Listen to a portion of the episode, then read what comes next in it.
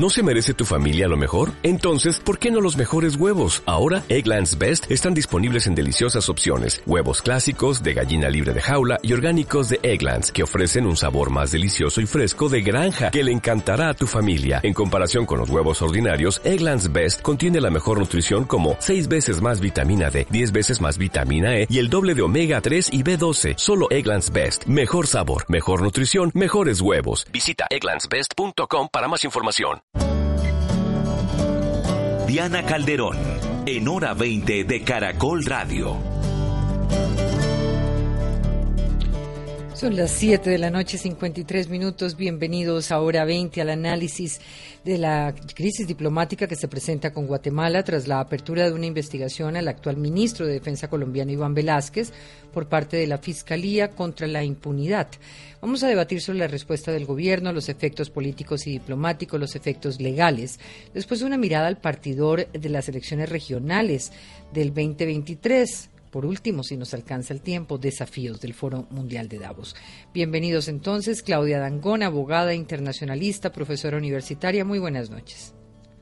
Diana, buenas noches. Buenas noches para todos los panelistas. Un gusto estar con ustedes acá. Joir Ackerman es periodista, columnista, investigador. Joir, buenas noches. Qué gusto tenerlo. Diana, un gusto saludarte. ¿Qué pasa hoy que te veo, te oigo ronca la voz? No, no mucho. ¿Será? Ah, no, no, COVID superado desde noviembre, o sea que creo que no.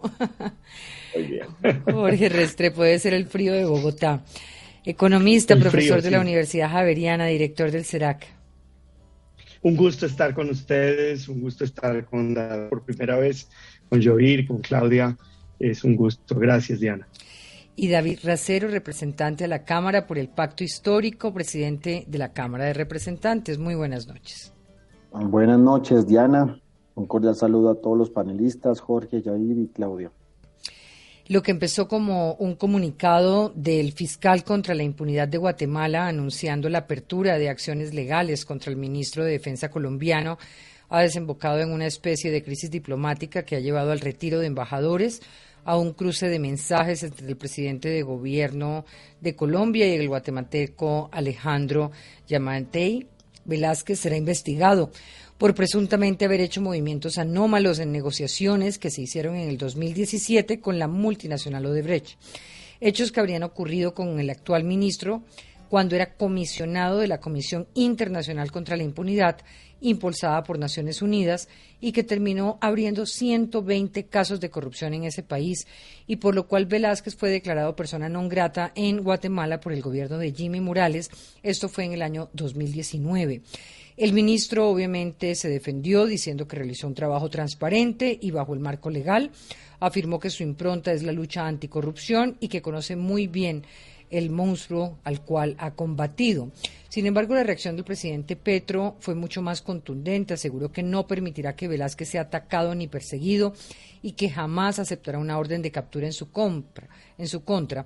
Este mensaje que acompañó de un llamado a la embajadora de Colombia en Guatemala consultas, un acto el cual fue respondido con reciprocidad por parte de Guatemala, pues llamó a consultas a su embajador en Bogotá y levantó el exabrupto del gobierno colombiano hacia la justicia lamentó de ese país. Mientras que el presidente guatemalteco se despachó asegurando que esto no es una persecución política, hizo un llamado al presidente Petro para mantener la cordura y que dejara de seguir cometiendo errores de guerrillero, dijo, pero que son poco políticas. Mientras tanto, Human Rights Watch dice que no hay que tomar en serio esta investigación, pues tanto el fiscal delegado como la fiscal general son acusados de corrupción y la acusación a Velázquez se trata de una revancha por su trabajo hace unos años. Empecemos por la mirada de ustedes a este tema. Se abre una crisis diplomática inevitable con el gobierno de Guatemala tras el anuncio. Convierte a Guatemala un asunto político en uno jurídico y Colombia en uno político. ¿Cómo leen lo que ha ocurrido, Claudia? Bueno, Diana, a mí me parece que este es un asunto, mm, digamos, de orden interno de Guatemala eh, legal, una investigación de orden penal adelantada por la Fiscalía, que no tendría por qué convertirse en un asunto diplomático entre las dos naciones. Mm, la investigación se abre en, Guatemala, según la información que tenemos, contra un funcionario de Naciones Unidas, porque el acuerdo en ese momento era entre Naciones Unidas y el gobierno de Guatemala, que presidía la comisión que adelantó investigaciones en temas de corrupción, con unos resultados eh, importantes para ese país, eh, que después fue, como bien lo señalas tú, eh, cerrada por el gobierno del presidente Jimmy Morales y como consecuencia de eso expulsado quien era el presidente de esa comisión. Aquí la investigación no se está abriendo contra el ministro de Defensa colombiano actualmente, sino contra un exfuncionario que en su momento cumplía con esas funciones.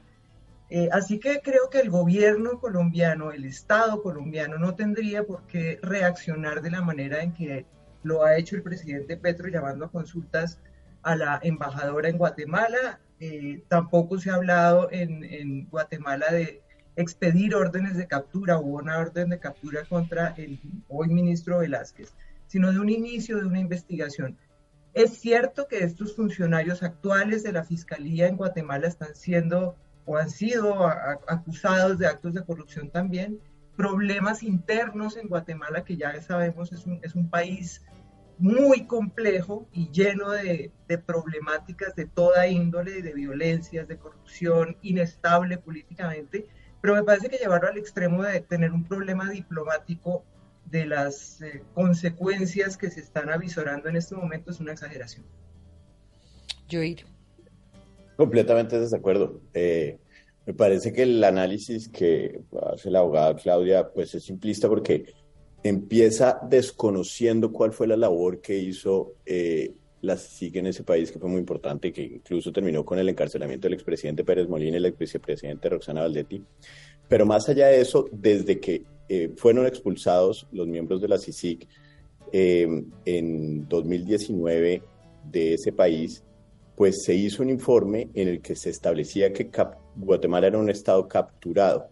Por la corrupción. Y, y eso, eh, correcto. Y eso es lo que tenemos que hablar. ¿Capturado por quién? Capturado por las fuerzas eh, corruptas que al ser investigadas por la justicia, hoy en día están volviendo a los entes judiciales para hacer que, digamos, la corrupción vuelva a prevaler y que esas personas que lideraron esas investigaciones, pues hoy en día tengan estos eh, elementos eh, tan complejos como estas investigaciones y estos anuncios que definitivamente tienen eh, consecuencias bilaterales en una relación de ambos países porque estamos hablando de una persona que está fungiendo como el ministro de Defensa.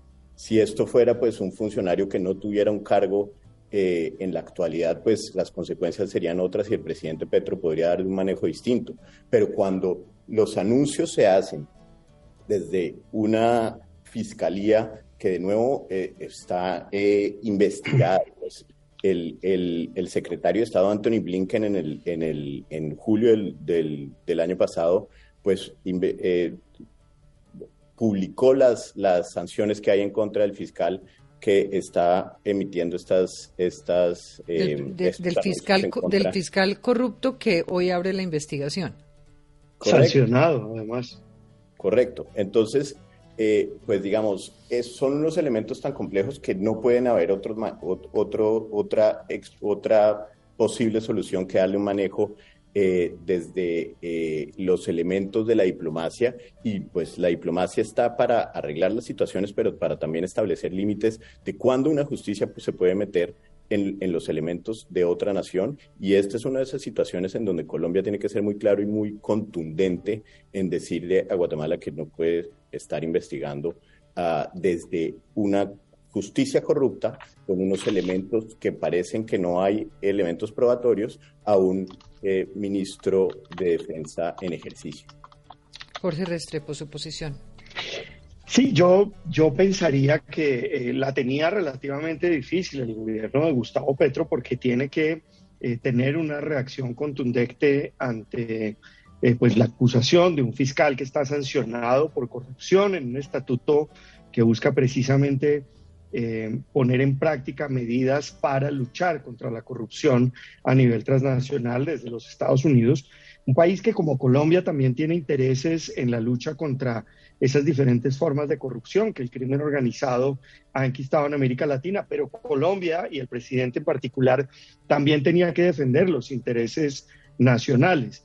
Digo que la tenía difícil el gobierno y me parece que el resultado no fue el mejor, porque en últimas terminó cayendo redondo, digámoslo así, en una eh, en una trampita que le puso el gobierno de Jean Matei, que está detrás de esta acusación y que va a terminar enredando muchas áreas de la cooperación internacional con Guatemala, con el sistema judicial de Guatemala. ¿Quiénes son los que ganan de, la, de las acciones o de la reacción airada del gobierno colombiano? Pues el crimen organizado, la corrupción internacional, porque esto afecta a la cooperación eh, rompe muchos de los vínculos. Recordemos que además Colombia eh, tiene en Guatemala pues uno de los principales países eh, de tránsito de el tráfico de narcóticos y probablemente también del tráfico de armas y de la trata de personas, de manera que necesitamos de Guatemala, aún dirigida por un régimen corrupto como el de Jan Matei, para luchar contra esas formas de crimen organizado. Ahora, me pregunto si hay un error en no utilizar los canales diplomáticos o si lo esperable era la manera como el presidente sale a responderle a Guatemala. David. Pues miremos que, que, que, las comparaciones son odiosas. Solamente para terminar con esto, Diana, las comparaciones son odiosas.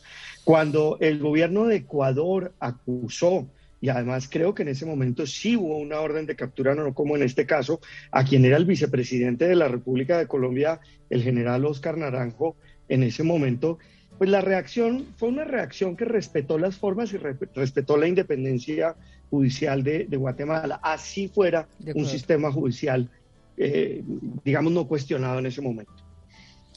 David Racero. Bueno, Diana, para elementos adicionales, respecto a la respuesta que hace el presidente Gustavo Petro, yo he visto un presidente en estos meses que eh, digamos, tiene una intención de dialogar con las Américas, tiene una intención de plantear posturas ante procesos que se puedan estar gestando en otros países. Lo vimos con Perú, lo vimos con Brasil, lo vimos eh, cada tanto que surge alguna, algún elemento, especialmente, Diana, en, aquellos, en aquellas situaciones donde la relación política y justicia eh, puede tener eh, tal vez algo, algo, algo para plantear o para decir, para entrar en ese debate. Yo lo que quiero decir es que cuando la justicia se politiza, y eso es lo que está ocurriendo en Guatemala, eh, el presidente Petro no solamente va a plantear una reflexión que tiene que ver, en este caso, con un ministro de su gabinete, sino que también está planteando una reflexión sobre el acontecer político de las Américas. Yo quiero plantearlo en esa discusión mucho más amplia. Por eso, no solamente va hacia un comunicado interno de canciller a canciller o, por, o por teléfonos internos diplomáticos, sino que ya plantea la discusión. Porque la politización de la justicia no solamente ocurre en Guatemala, ocurrió en Brasil, ocurre eh, posiblemente en Perú en esa discusión tan amplia que se está llevando y yo entiendo siempre el presidente Gustavo Petro planteando ese debate diciendo, ojo, que eh, lastimosamente en Sudamérica y en Centroamérica la justicia puede ser utilizada por fuerzas políticas que creen que eh, se puede hacer o sicariato judicial o puede haber persecución judicial ante aquellas personas, actores, en este caso el ministro de Defensa nuestro, eh, eh, que estuvo en el marco de una comisión que se integró con las Naciones Unidas para combatir la corrupción de Odebrecht. Entonces digamos que el elemento es mucho más amplio. La pregunta también es en qué países se politizó la justicia para, eh, para este tema específico de Odebrecht. Y en eso creo que la discusión puede arrojar, digamos, consecuencias que aún no podemos de pronto dimensionar. ¿No? en términos de lo que puede significar investigaciones en torno al caso de Brecht, que sigue siendo en muchos países eh, muy pues corta como el nuestro, mm. y él plantea esa discusión. Yo creo que, que ese canal diplomático, claro, se puede plantear, pero acá hay una discusión más de fondo de la relación justicia y política. Ahora, Human Rights Watch se ha pronunciado, Estados Unidos también. Me pregunto qué papel juega, por ejemplo, Estados Unidos en todo esto. El, subsecretario de Estado eh, para el hemisferio, Brian Nichols, ha dicho que estas acciones debilitan el Estado de Derecho y la confianza en el sistema judicial. ¿Qué papel juega Washington en estas investigaciones y lo que ocurre a nivel interno en Guatemala? Pues hay que recordar que, eh, como se dijo anteriormente, la CICIG fue un acuerdo entre el gobierno de Guatemala y eh, las Naciones Unidas, pero pues que eh, Iván Velázquez y la, la, número dos de, en, la CICIG, Luz Ariana Camargo, una persona de toda la confianza y que también fue mencionada en estos anuncios de las investigaciones, pues son personas que son muy cercanas a la justicia de Estados Unidos, a las entidades y a las agencias que son personas de mucha confianza de esa, de esa justicia. Entonces, eh, la lectura que se da ahí es un absoluto respaldo de la justicia americana eh, frente a estas personas eh, en, el, en el entendido de que, pues, de nuevo, no podemos olvidar que bajo la bandera de la CICIC, pues, Velázquez y Camargo resolvieron más de 10 casos sobre fraude tributario, aduanero, digamos, investigación investigaciones de todas índoles que eh, tocaron las fibras más importantes de los centros de poder político, judicial y empresarial de ese país. Entonces, eh, eh, evidentemente esto es un respaldo de, Washington en cabeza de Human Rights Watch, en, cabeza del, gobierno americano, hacia, hacia estas personas y hacia la confianza que sienten este, este país sobre las investigaciones que ellos hicieron. Los demás. Diana, pero fíjense que esa, esa declaración de los Estados Unidos es así, con esas palabras que utiliza de poner en riesgo el Estado de Derecho. De... His karate lessons might not turn him into a black belt. Hi-ya! And even after band camp, he might not be the greatest musician. But with the 3% annual percentage yield you can earn on a PenFed premium online savings account, your goal of supporting his dreams. Thanks for everything, Mom and Dad. Will always be worth it. Apply today at PenFed.org slash savings. Federally insured by NCUA. $5 minimum to open account. To receive any advertised product, you must become a member of PenFed. PenFed's got great rates for everyone. Desdibujar la institucionalidad sí pone en el debate lo que señalaba el representante Racero respecto de la inconveniencia eh, y perjuicio de politizar la justicia. Eh, no así la acción de retirar o de llamar a, consultas a la embajadora de Colombia. Ahí no ha habido ningún pronunciamiento de esa naturaleza que sí sería muy positivo y que sí, digamos, ayudaría al gobierno de Petro a ejercer ese liderazgo que pretende hacer en América Latina. Me, pregunto cuál debería ser entonces el procedimiento ideal para atender el llamado de Guatemala en términos jurídicos. O sea, ¿tendría el ministro que acudir a la justicia de allá y responder por esas declaraciones que han hecho ellos? ¿Hay un riesgo de que lo haga o debería sencillamente quedarse esto en el plano de una persecución política eh, y de un ajuste de cuentas por el trabajo que ha realizado? Pues yo, yo creo, Diana, que esa acusación se va a caer porque pues, no, no tiene ningún tipo de de sustento. A mi juicio, pues habrá que ver qué es lo que dice, pero, pero pensar que el exministro Iván Velázquez, que es un gran fiscal anticorrupción, que logró tantísimo en la lucha contra el crimen organizado que estaba enquistado pues en el Ejecutivo, en el poder en, Guatemala, eh, estaba siendo él mismo un funcionario corrupto, eh, es muy, muy improbable que eso se caiga. Como bien lo dice el exministro, pues él no tiene nada que temer eh, de manera que sin siquiera presentarse puede responder ante eventuales acusaciones eh, que, como digo, yo, yo creo que se van a caer. Supondría uno que la CCB tiene una, especie de marco de, inmunidad para este tipo de funcionarios. Iba, a plantear eh, que tocaría preguntarse si en el marco de, claro. como, como hizo el convenio el gobierno con, las Naciones Unidas, hay un marco de inmunidad que le permite dar ciertas garantías, en este caso al ministro. Sin embargo, en ese momento tampoco presentarse, porque claro. lo concreto en este momento es que simplemente es una apertura, una apertura de investigación y que por eso, siendo apertura, yo vuelvo a ratificarme que era importante que el gobierno colombiano también marcara una posición también pública, digamos, fue un anuncio público, abierto, eh, posiblemente el, gobierno nacional también eh, tenía que haber, eh, haberse manifestado y, yo creo que el ministro ya respondió, sacó un comunicado, creo que fue muy prudente, si ven las declaraciones del ministro ha sido absolutamente prudente y lo que ha habido es un gran apoyo nacional e internacional ante un ministro que ejerció un gran papel como todos se reconoce.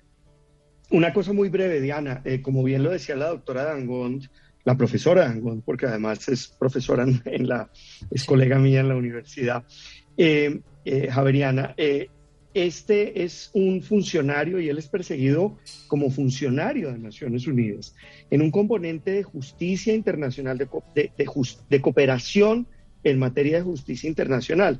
Así se trata de un organismo de persecución, de investigación judicial, que ni siquiera de persecución. Esto es muy importante porque recordemos que el mismo presidente Gustavo Petro, tanto en la campaña como después en la posición, eh, después de la posesión eh, como presidente de la República, ha propuesto que en Colombia haya una fiscalía eh, que haga parte de, o que reciba la cooperación de la comunidad internacional para la lucha contra el crimen organizado.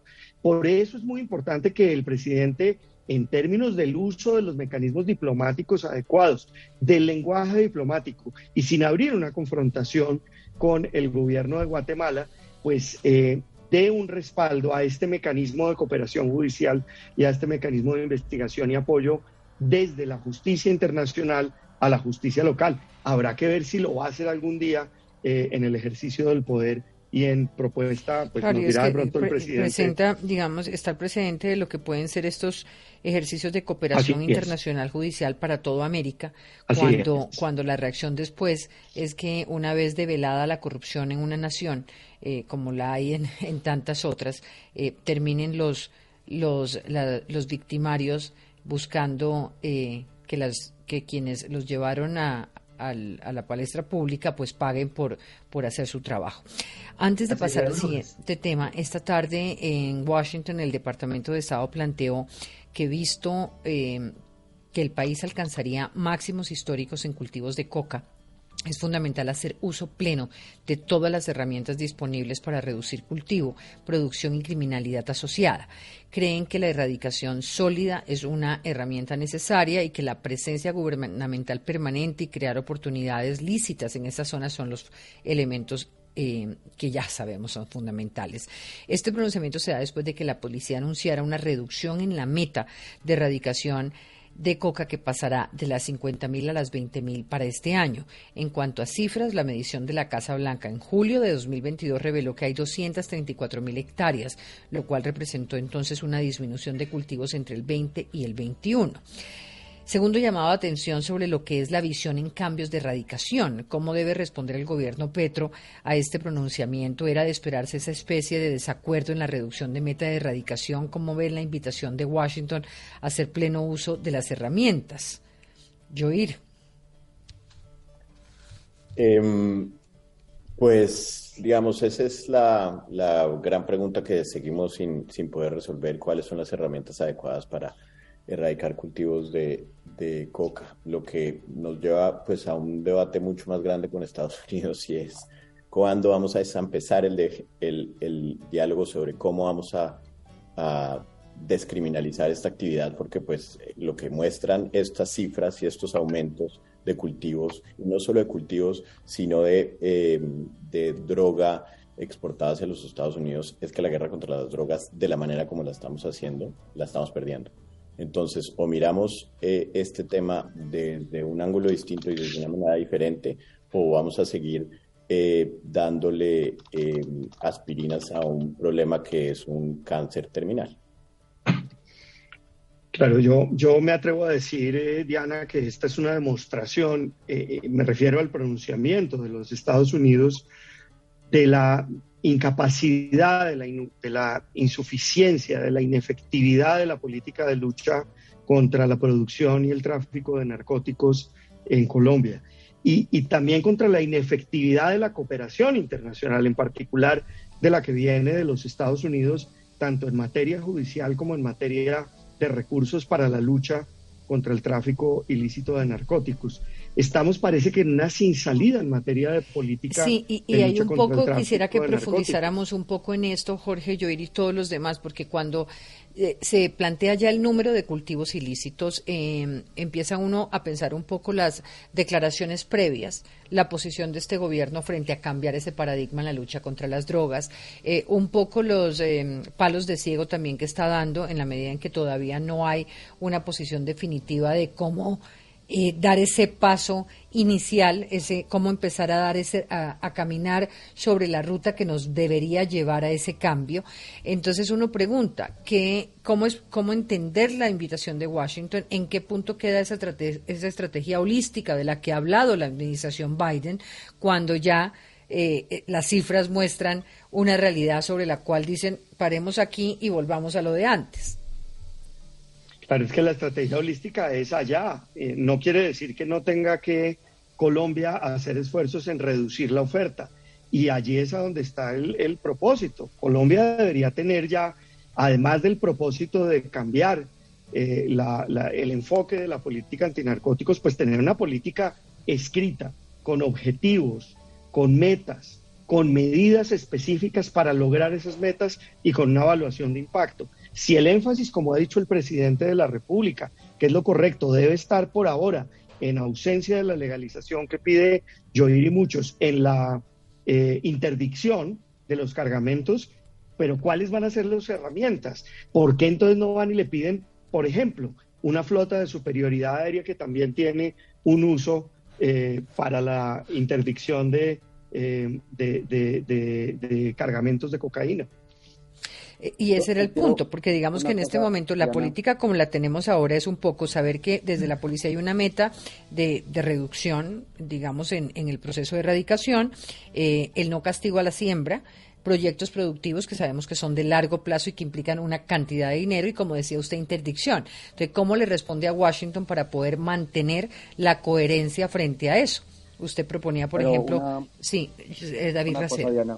Es que la, de lo que se va, digamos, eh, avisorando de la gran estrategia del gobierno del presidente Gustavo Petro, que seguramente vamos a ver un poco en el Plan Nacional de Desarrollo, que es cambiar simplemente unas medidas e instrumentos punitivos de persecución al cultivador, etc. Le agradezco si se acerca un poquito a su micrófono.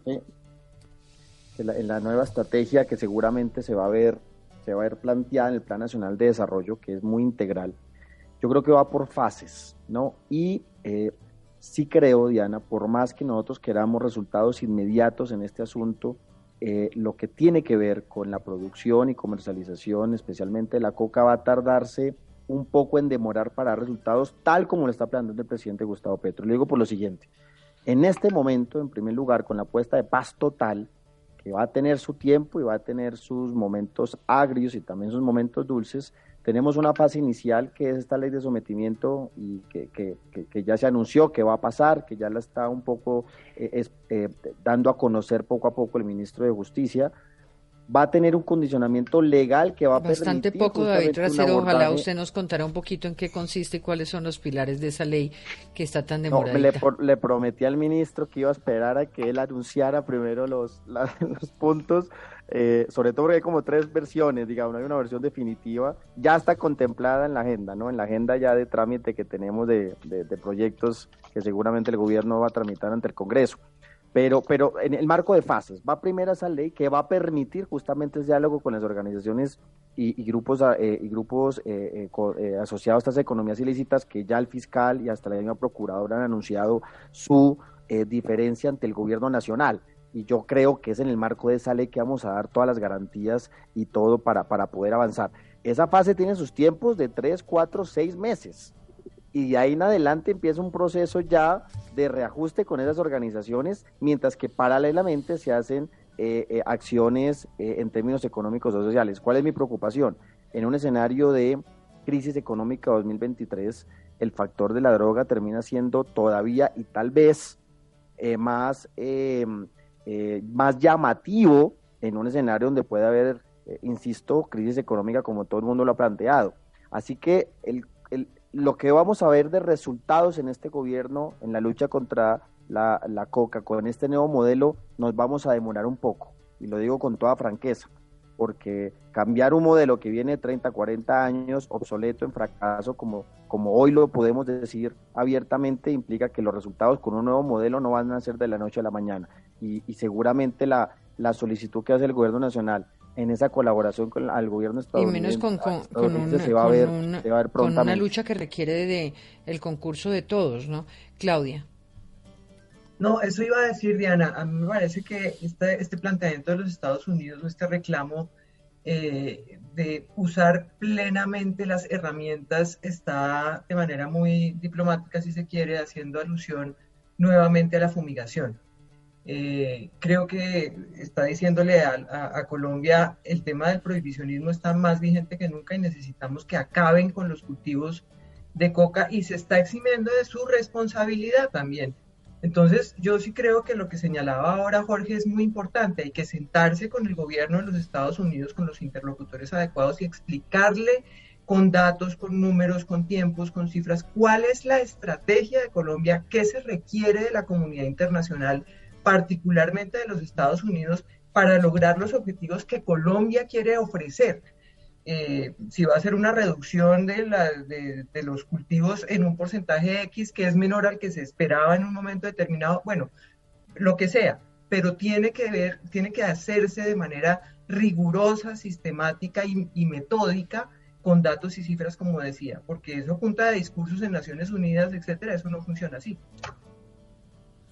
Sí, y, fíjese, Diana, que en cuestión de tres años, en cuestión de tres años vamos a tener en ciernes una desertificación de los Estados Unidos. Es decir, el tiempo que el señor eh, representante Racero nos, nos pide como sociedad, no lo tiene ni el gobierno ni el país.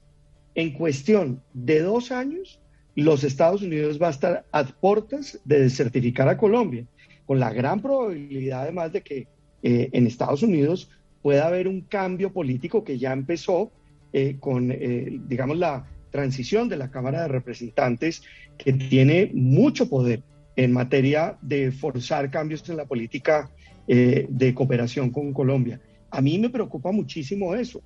Y mientras tanto, el crimen organizado y el tráfico pelechando. Se nos está haciendo tarde. David, ¿usted tiene la mano levantada?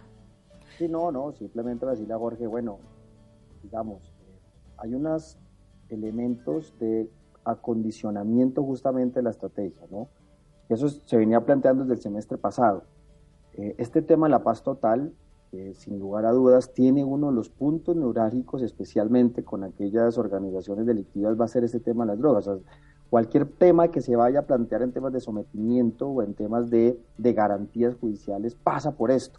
Claro, con lo cual la, urgencia de presentar esa ley de sometimiento y de tener una conversación clara y definitiva con las autoridades norteamericanas, pues se nos está haciendo tarde o no. Yo, yo le pedí al ministro de, Justicia que, que, cuando se haga el trámite se radique con mensajes de urgencia. Eso nos va a permitir Senado y Cámara trabajar al tiempo, comisiones y pagarlo rápidamente a a, plenarias y sin lugar a dudas yo creo que va a ocurrir, porque es el instrumento que va a tener el propio gobierno para poder sentarse con estos grupos. ¿Alguno más? ¿O pasamos a nuestro segundo tema de hoy? Eh, prefiero hacer una pausa y vuelvo con ustedes.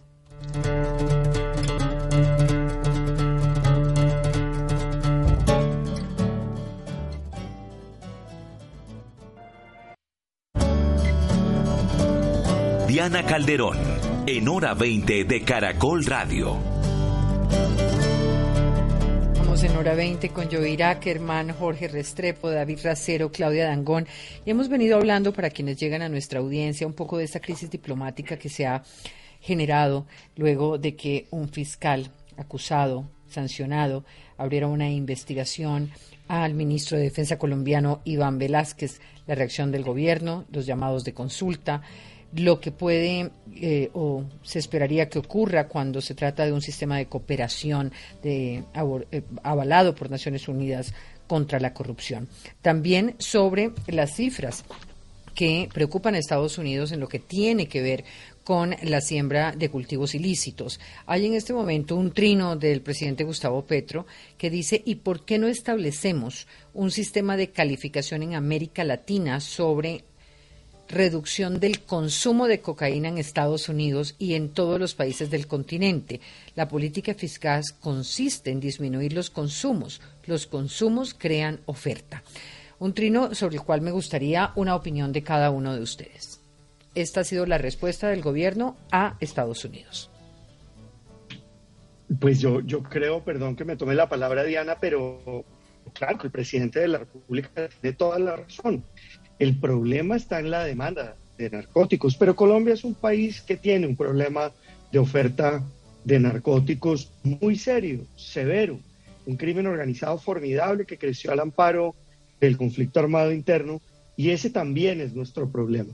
Y eso está dificultando las relaciones internacionales, la economía y está dificultando el éxito de un gobierno de izquierda, que es el que por primera vez tenemos en Colombia, un gobierno popular eh, como no habíamos tenido.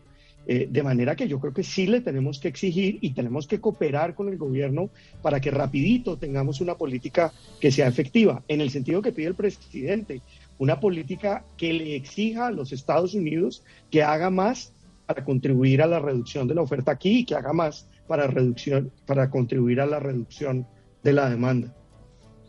Yo, yo estoy de acuerdo con Jorge y además creo que esta respuesta apela un poco a ese principio de responsabilidad compartida que desde Colombia se enarboló bajo la presidencia de Virgilio Barco eh, y que de alguna manera recoge eso que mencionaba yo eh, hace un momento. Estados Unidos está exigiendo pero no está asumiendo la responsabilidad y la responsabilidad de los Estados Unidos está efectivamente en el, en el consumo, como pues está también en, otros países. Pues el sistema de calificación de consumo en Estados Unidos me parece bastante interesante, ¿o no? No, es muy interesante, es. muy interesante. Sistema de medición. ¿Cuál es la estrategia de combate al consumo? ¿Cuál es la estrategia y cuáles son los resultados? Eh, si vamos a hablar entonces de exigencias mutuas, que tendría que, tendría que ser así. Pero eso no nos saca del debate del prohibicionismo, que es el que está volviendo a los Estados Unidos y que es el que... es el que este usted cree que plantea Estados Unidos que volverá a plantear la Colombia? en medio de una discusión, en medio de una discusión que es contraria a eso. Exacto. Yo ir. Y, Yo, yo creo que el, de, el comentario del presidente Petro, y pues qué bueno que nos esté oyendo. Eh, hay que dividirlo en dos elementos. El primero es teórico y el segundo es práctico. En el teórico, pues claro, digamos, y es eh, ha sido una verdad de perogrullo que pues, la guerra contra las drogas de Estados Unidos siempre la ha querido tener por fuera de Estados Unidos. Sí, no adentro. Como todas sus guerras. Correcto, las consecuencias y los muertos de la guerra contra las drogas los estamos pagando otros países mientras eh, ellos eh, dan los insumos y los eh, juguetes para que estos países tengamos esa guerra. Pero dentro de Estados Unidos, la guerra contra el consumo, pues no es un tema muy activo porque Estados Unidos sabe que conceptualmente donde la tenga, pues es una guerra que también es perdida. Entonces, esa desde, desde ese punto de vista, pero por el punto de vista práctico, pues es un poquito iluso, por decirlo menos, el comentario del presidente Petro, en el sentido que es que, pues digamos... Ahora, eh, esas cifras se conocen todo el tiempo, usted que ha vivido parte del tiempo en Estados Unidos y allá, o sea, las cifras de cómo evoluciona el consumo eh, en los Estados Unidos existen. Lo que me imagino que es que este sistema mida eh, de cara a la estrategia contra el consumo. Sí, pero pues es, digamos, tratar de decir que nosotros vamos a tener un sistema de calificación para Estados Unidos es desconocer. Y que lo vamos a tener ¿Cuál es la relación de, poder que tenemos con Estados Unidos? ¿Cuál es la relación de la balanza comercial que tenemos con Estados Unidos? ¿Cuál es la relación de, eh, de apoyo económico de Estados Unidos hacia los países latinoamericanos? Digamos, la guerra contra las drogas consiste en eso, en el control de Estados Unidos hacia esos países. Entonces, tratar de decir que es que ahora nosotros los vamos a calificar a ustedes, pues de nuevo es por decirlo menos, algo iluso. Claro, pero fíjese. Yo, eh, planteo que, digamos. Ah, señor. No, simplemente, Jorge, es que eh, si está como muy pendiente el presidente de Hora 20, Diana, entonces celebramos porque es una respuesta a un tuit ¿no? de Hora 20 que hace el presidente Gustavo Petro. Y, el tema es, claro, él plantea la discusión desde una perspectiva económica, ¿sí? que es principio económico, todo, pues todo consumo, todo demanda crea la oferta, bueno, toda oferta que la demanda. Además, debo decir que el presidente le responde a Jorge Restrepo cuando dice en cuestión de dos años. Eh, le, responde a Jorge Restrepo y dice en cuestión de dos años vamos a tener una desertificación por parte de Estados Unidos en la lucha contra los cultivos ilícitos. Entonces el tiempo que nos pide el representante Racero no lo tenemos. Y, y además es que realmente es una, una eh, un planteamiento importante el que hace el doctor eh, Restrepo, eh, pero también usted pide unos tiempos sobre los cuales me imagino que son los que necesita el presidente para trabajar en ese cambio de paradigma tan necesario y en el que creo que todos estamos de acuerdo frente a ese fracaso absoluto de la lucha contra las drogas. Pero para eso necesitamos su llamado, el llamado que hizo incluso aquí el mismo Roy Barreras ayer, y es que esa ley de sometimiento empieza a darnos eh, los elementos para saber cómo recorremos esa ruta. Pero Diana, yo solamente quiero terminar es con esto. Yo con sinceridad soy muy escéptico ante eso. Y es justamente por lo que se ha planteado acá, y no hay que tener tres dedos en la frente para poderlo decir. Nosotros nos vamos a quedar siempre corto en esa lucha hasta por más que cambiemos el enfoque. Porque si no tenemos la colaboración desde otra perspectiva por parte de Estados Unidos, va a ser muy difícil, va a ser muy difícil. Entonces, por eso, cuando yo digo que Gustavo Petro, el presidente, lo está colocando en términos económicos, también pensándose, bueno, cuál es la reflexión interna que puede hacerse Estados Unidos, yo no conozco en toda esta interlocución que hemos generado, discusión, que Estados Unidos abra la puerta para asimilar la lucha contra las drogas de otra manera. Hay voces, eh, hasta el mismo Congreso se ha planteado una que otra vez eh, algún tipo de llamado, pero somos y en eso yo comparto completamente ese realismo que, que, plantea Yohir, y es que eh, hay, un, hay un tema de realismo político en este momento, y si, si Estados Unidos no plantea un nuevo enfoque, va a ser muy, muy acotado, muy corto lo que podamos hacer. Internamente hagamos todas las negociaciones que queramos, generemos alternativas sociales económicas a nuestros campesinos, generemos dinámicas de justicia diferentes, alternativas, qué sé yo, pero el mercado va a estar, el mercado va a estar. Estados Unidos ha avanzado con el tema del cannabis, ¿Cuándo podrá avanzar con el tema de la cocaína? ¿Quién sabe? quién sabe si hasta allá llegaremos y si los que estamos acá presentes vamos a tener otro tipo de discusión en algunos años respecto a eso. Y el representante toca un punto interesante y es desde el punto de vista comercial. Digamos, hoy en día que la, la marihuana está legalizada en la mayoría de estados de los Estados Unidos, ¿cuál es el mayor productor y comercializador de marihuana en el mundo? Estados Unidos. ¿Quién tiene la, la mayor tecnología de producción de ese producto? Estados Unidos. Entonces, de nuevo, también se convierte en un eje dinamizador de la economía legal, no solo de la economía ilegal, eh, en, el sentido en que una vez se, se, vuelven los cooptadores del mercado y, lo, y, en ese ejercicio lo, se camina hacia, la legalización, como lo están haciendo también con los hongos, se vuelven los mayores productores y las personas en que dominan el mercado. Es ahí cuando se va a legalizar, ahí es cuando ya se va a despenalizar y cuando va a haber un nuevo enfoque. El capital, se el, el fentanil el fentanil, que es una droga que, es tremendamente letal, es producida por la industria farmacéutica estadounidense, pero incluso eh, cometiendo muchísimos crímenes. Pues, ¿Ha visto el documental que hay en este momento en HBO sobre, en HBO sobre, sobre el fentanilo y todas estas drogas? Ahora le doy el nombre. Pasemos a un segundo tema porque no eh, quiero perderlos. pero, pero lo que pasa es que no se ha sustituido, claro. Sí. Eh, pasemos a este tema que me interesa por lo menos empezar en cada uno de nuestros programas a mirar ese año electoral que arranca. Eh, la perspectiva de unas elecciones luego del el gobierno del cambio. Eh, el 29 de octubre se elegirán 32 gobernadores, 418 diputados, 1.102 alcaldes. Bueno, un escenario electoral que se da en medio de las apuestas de toda clase de reformas del gobierno, como los cambios al sector de seguridad social, que implican transformaciones en lo territorial, así como los desafíos en seguridad en zonas del Bajo Cauca, Pacífico, Cauca, Nariño, Putumayo, Catatumbo, sumado a la preocupación por el bolsillo, que ya es un tema de carácter estructural económico eh, global, como inflación y recesión. Por ahora hay movimientos como la posible unión de movimientos políticos, los del ex candidato presidencial Sergio Fajardo, con el senador Jorge Robledo. Ya se dan varias renuncias en el Congreso de cara a las elecciones, como el caso de Rodolfo Hernández, que ya lo sabíamos, Gustavo Bolívar por algunas otras razones, Yamil Arana.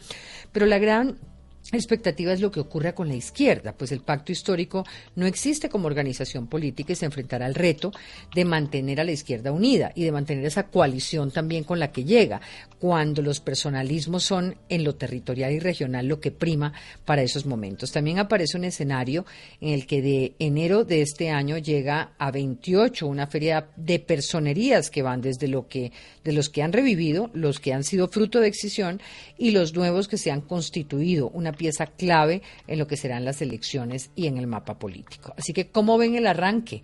¿Cómo ven el arranque de esas elecciones regionales? ¿A qué nos enfrentamos como país en estas elecciones? Eh, ¿Cómo se va a medir el poder local? ¿Cómo lo ven? Yo, a ver. Yo, yo creo que, eh, como en todos los años electorales, lastimosamente vamos a ver una mayor polarización del debate.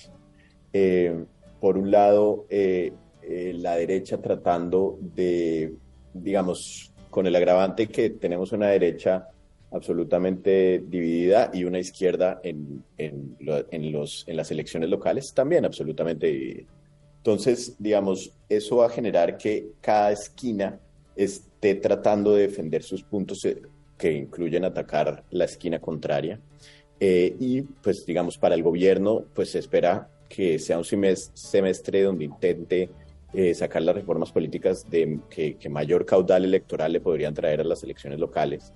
Y por el otro lado, pues la, derecha, digamos, tratando de gobernar en todos esos temas eh, y, debates atacando al gobierno, en donde el gobierno ha cometido eh, faltas o en donde el gobierno ha quedado corto frente a esas promesas. Va a ser un, un, año bastante complicado y de nuevo donde la izquierda el gran reto es tratar de consolidar las votaciones que hicieron a nivel nacional, pero en, en, el, en el ámbito local, en donde pues difícil ver cómo va a ser la consolidación de la izquierda eh, en, en Medellín, por ejemplo, o cómo va a ser la, consolidación de la izquierda en Bogotá entre Claudia López y el gobierno nacional, en donde hay unas fracturas importantes. Eh, digamos, conceptualmente esas cosas que no casan muy bien, pero pues que en el, en el, en el marco teórico eh, pertenecen al, mismo sector político, pues van a tener muchas fracturas reales en ese ejercicio del accionar político electoral. Yo le respondo David ahí un poco la, la izquierda eh, va a tener un papel similar al que tuvo el año pasado en las elecciones nacionales. ¿Qué significa eso? Que va a liderar las campañas, pero que eh, es consciente de que no va a ganar sola. Yo no veo candidaturas en este momento de izquierdas aisladas y solas. No lo veo. De por sí lo digo con toda franqueza, haciendo el pacto histórico, ¿Qué posibles liderazgos eh, tenemos fuertes en departamentos o en ciudades capitales importantes? Eh, eh, Medellín, Cali, digamos, que, va a generar un tsunami, ¿cierto? Bogotá, renuncia a Gustavo Bolívar pensando posiblemente en una campaña, pero lo que sí es claro es que el pacto histórico no va a jugar solo. Y parte de lo que queremos es que esta agenda de cambio nacional, que no es solamente el pacto histórico, puede que la lidere, que puede que la empuje, pero que nace, el, cambio no está ocurriendo por el pacto solamente, sino por la gran apuesta de Frente Amplio, se pueda refrendar en las elecciones regionales. Va a ser muy interesante, porque obviamente todos sabemos que las elecciones regionales de una u otra manera van a tener siempre eh, el, el espejo, la sombra de, un posible análisis respecto a evaluar al gobierno, la agenda del, presidente, el gobierno nacional. Y los resultados, al otro día, lo que pasa en Bogotá, al otro día se va a asociar con la figura de Gustavo Petro y de ahí en adelante lo más importante.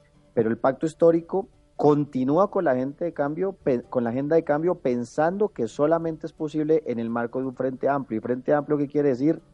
En tanto pueda hacer coaliciones grandes con la Alianza Verde, que es uno de nuestros aliados naturales en el Congreso, con el Partido Liberal en su ala más progresista, que es la que más también nos ha ayudado. Está, está bastante No, y tienen ahorita una convención, ¿cierto, Diana? Más o menos mayo, mayo, si viene una convención liberal, esperemos que no la aplacen para ver si toman decisiones, pero, pero la apuesta del pacto histórico es seguir consolidando la agenda de cambio en el marco del Frente Amplio. Eso sí, claro. En términos, en términos mucho más amplios, me pregunto cómo impacta el escenario político el hecho de tener 28 organizaciones políticas y otras que buscan mm. llegar, como el pedido que hace el expresidente Pastrana para revivir la nueva fuerza democrática. ¿Para qué se presta esta cantidad de partidos? ¿Más corrupción, más clientelismo, más fragmentación política, eh, como la política grande? Pero fíjese, Diana, que esto también puede fortalecer la democracia, porque por primera vez están emergiendo unos, yo los voy a llamar partidos, partidos que se van a probar por primera vez eh, en esa democracia local, que es muy diferente a la nacional. Está el movimiento en marcha, que viene del liberalismo. Eh, yo lo llamaría una disidencia del liberalismo que va por las, las banderas liberales dignidad y, la organización de Sergio Fajardo. Estos ya son anteriores, sí.